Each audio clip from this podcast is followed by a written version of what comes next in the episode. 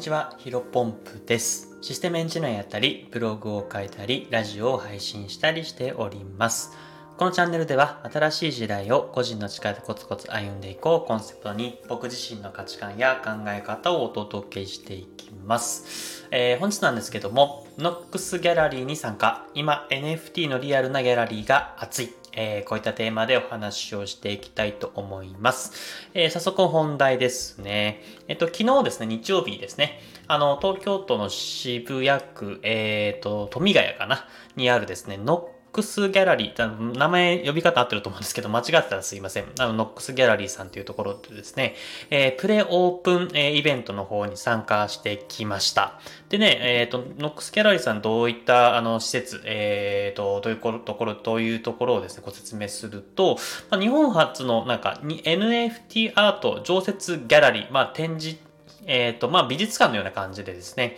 あの、ディスプレイがですね、いくつかあって、えー、そこで NFT のアートが飾られてるっていうような形になります。で、プレイオープンというところでですね、3日間かな、8月19、20、21、えー、この3日間を通してですね、えー、プレイオープンというところでですね、あの、たくさんの本当に NFT アートが展示されていてですね、まあ、僕自身ものすごくテンションが、あの、爆上がりしました。でね、えっ、ー、と、今日の話はですね、まあ、そのテンション爆上がりした話の、まあ、あの、膨らましてね、話す内容になるので、まあ、そこまで中身ないかもしれないので、えっ、ー、と、あんま NFT 興味ないよとか方はですね、ここで閉じていただいても構いません。あの、別の方の方と放送とか、あとは過去の僕の放送を聞いていただければなというふうに思うんですけども、まあ、今ね、すごく NFT のこういったリアルなギャラリー、うんと集まりっていうのが、イベントとかかな、が非常にね、あの、盛り上がっているなというふうな印象を受けたので、今日はそこについてお話ししていきたいと思います。で、昨日はですね、あの、さっきも言いましたけど、ノックスギャラリーさん、まあ、東京都渋谷区の方でですね、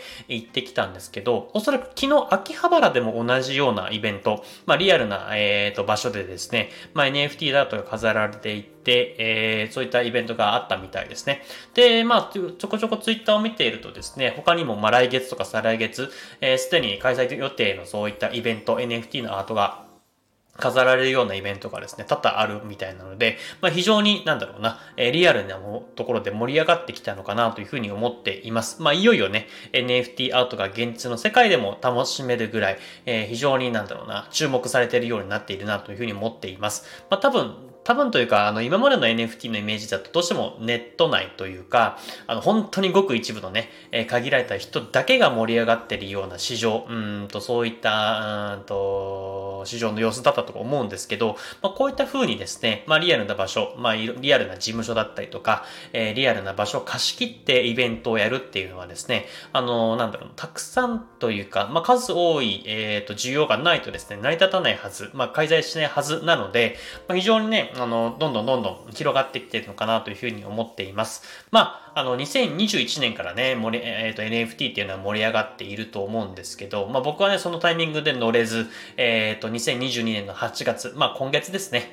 えっ、ー、と、もう2、3週間前ぐらいしかですね、えっ、と、波に乗ってというか、まあ買い始めて、まあ初めて、あの、NFT をね、え触ってみてゲットしているわけなんですけども、まあ完全にね、あの、後発組というか波に乗り遅れてるかもしれないんですが、まあ、世間一般的に考えると、まあものすごく、えー、先行した優位を狙えるポジションにいるのかなというふうに思っています。まあなんだろうね、お金儲けのために NFT をやっている、まあ部分も否定はしないんですけども、まあ単純にね、NFT アート、えー、そういったコレクションがね、あのー、すごく可愛いものだったりとか、かっこいいもの、あと単純におしゃれなものっていうのがですね、たくさんあってですね、本当に、本当に、なんだろうな、単純に楽しんでおります。あの、僕はね、結構ね、かっこいいアートというよりかは、あの結構アニメキャラクターのようなですね、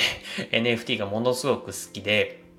あのー、僕のね、えー、ツイッターのアイコン、えー、ご覧になっていただいた方は、あの、ご存知かもしれませんけど、今、あの、肩幅狭しというね、この前の放送でもお話ししましたけど、まあ、熊さんのですね、えっ、と、アイコンしてですね、ああいうね、あの、可愛らしいものが僕大好きなんですね。えっ、ー、と、結構なんだろうね、NFT によっては、まあ本当にね、多種多様なものに分かれていて、結構女の子の、うんと、なんだろうな、デザインというか、あのね、リアルなものもあるし、えっ、ー、と、少女を描いてるものもあると思うんですけど、結構そこはね、まあ、可愛いなと思うんですが、ちょっとね、えっ、ー、と、好きにはなれなくてですね、まあ、正直なところ言ってしまうと、ああいう、そう、僕的には、個人的には、あのー、なんだろうな、あの本当にアニメキャラクターのような、言ってしまうと、あの僕の今のね、えー、ツイッターのアイコンにしているシモンズ・ケイトさんの、えー、肩幅狭しとか、あとはなんだろう、有名どころで言うと、まあ、これ前も話したかもしれませんが、ちいかわのようなですね、あのー、ああいうね、アニメっぽいやつが好きなんですね。でね、あの、昨日ノックスギャラリー、ちょっとこれ完全に余談になっちゃうんですけど、あの、ノックスギャラリーさんにお邪魔したらね、柴犬のね、なんかね、丸っこい、あの、3D のね、えっ、ー、と、絵が飾られていてですね、これ、ものすごく可愛いなと思って、で、帰ってから、えー、調べてみたらですね、あのー、なんだっけ、シバルさんかな、シベル。ちょっと名前忘れちゃいましたけど、そういった、えー、方がですね、柴犬のね、あの 3D ものすごく可愛いもの書かれていたんで、早速買ってしまいました。うん、あの、ものすごくね、お買い得だったんで、えー、買ってしまってですね、まあ、ものすごく、あのー、心癒されるというか、まあ、そういったものが好きなんでね、まあ、もっともっとそういったものを楽しめるように、えー、変えて、コレクションできるように、またまた引き続続き、うん、NFT アート楽しんでいければなというふうに思っています。で、そして何よりもですね、ビジネス戦闘力がぐんぐん上がってるっていうのも実感しています。まあ、どういうことかというと、まあ、あの、NFT はね、完全に、なんだろうな、正解も不正解も、まあ、あんまりまだはっきりしていない、成功法則がね、まだまだ確立していない業界なので、なんだろうな、一日一日 NFT 市場がどんどん移り変わっていく様子がものすごくね、手に取ってわかるんですね。で、まあ、僕はね、まあ、先行者優、先行者優ではなくて、えー、先見の妙っていうんですかね。まあ、先を見る力っていうのはものすごく弱いので、あの、自分なりに結構予測してるんです。NFT の世界こうなるな、ああなるなというふうにですね、予想していながら、なんだろうな、実際の様子を見たりとか、まあ、あとはもうね、今 NFT 界では、うん、一番の有名人、まあ、ビジネス系インフルエンサーで言うとやっぱ池早さんっていうとこが、うん、トップバッターかなというふうに思っています。まあ、池早さんが毎日発信されてる内容とか、え予想されてることとかでですね、自分のところで照らし合わせて、まあ、なんだろうな、ビジネスのこれからのマーケティングの市場とか、まあ、リアルな交流の場もそうなんですけども、まあ、そういったところでですね、ですねまあ、今後の行く末っていうところで、うーんと、まあ NFT アートもね、やっぱりね、マーケティング力ってものすごく大事。どう売り出していくか、どうブランド力を作っていくか、どういうふうに、えー、その作者がストーリーを作っていくかっていうのが非常にね、えっ、ー、と、その NFT アートの値段と直結する部分なので、まあそういったコミュニティをどうやって作っていくかっていうところも含めてですね、非常に勉強になっております。まあだからこそね、えっ、ー、と、NFT アート、興味あるだけ、興味ある方だけじゃなくてですね、まあ IT 関係に勤めてる方とか、まあそれこそね、マーケティングの勉強をしているっていう人はですね、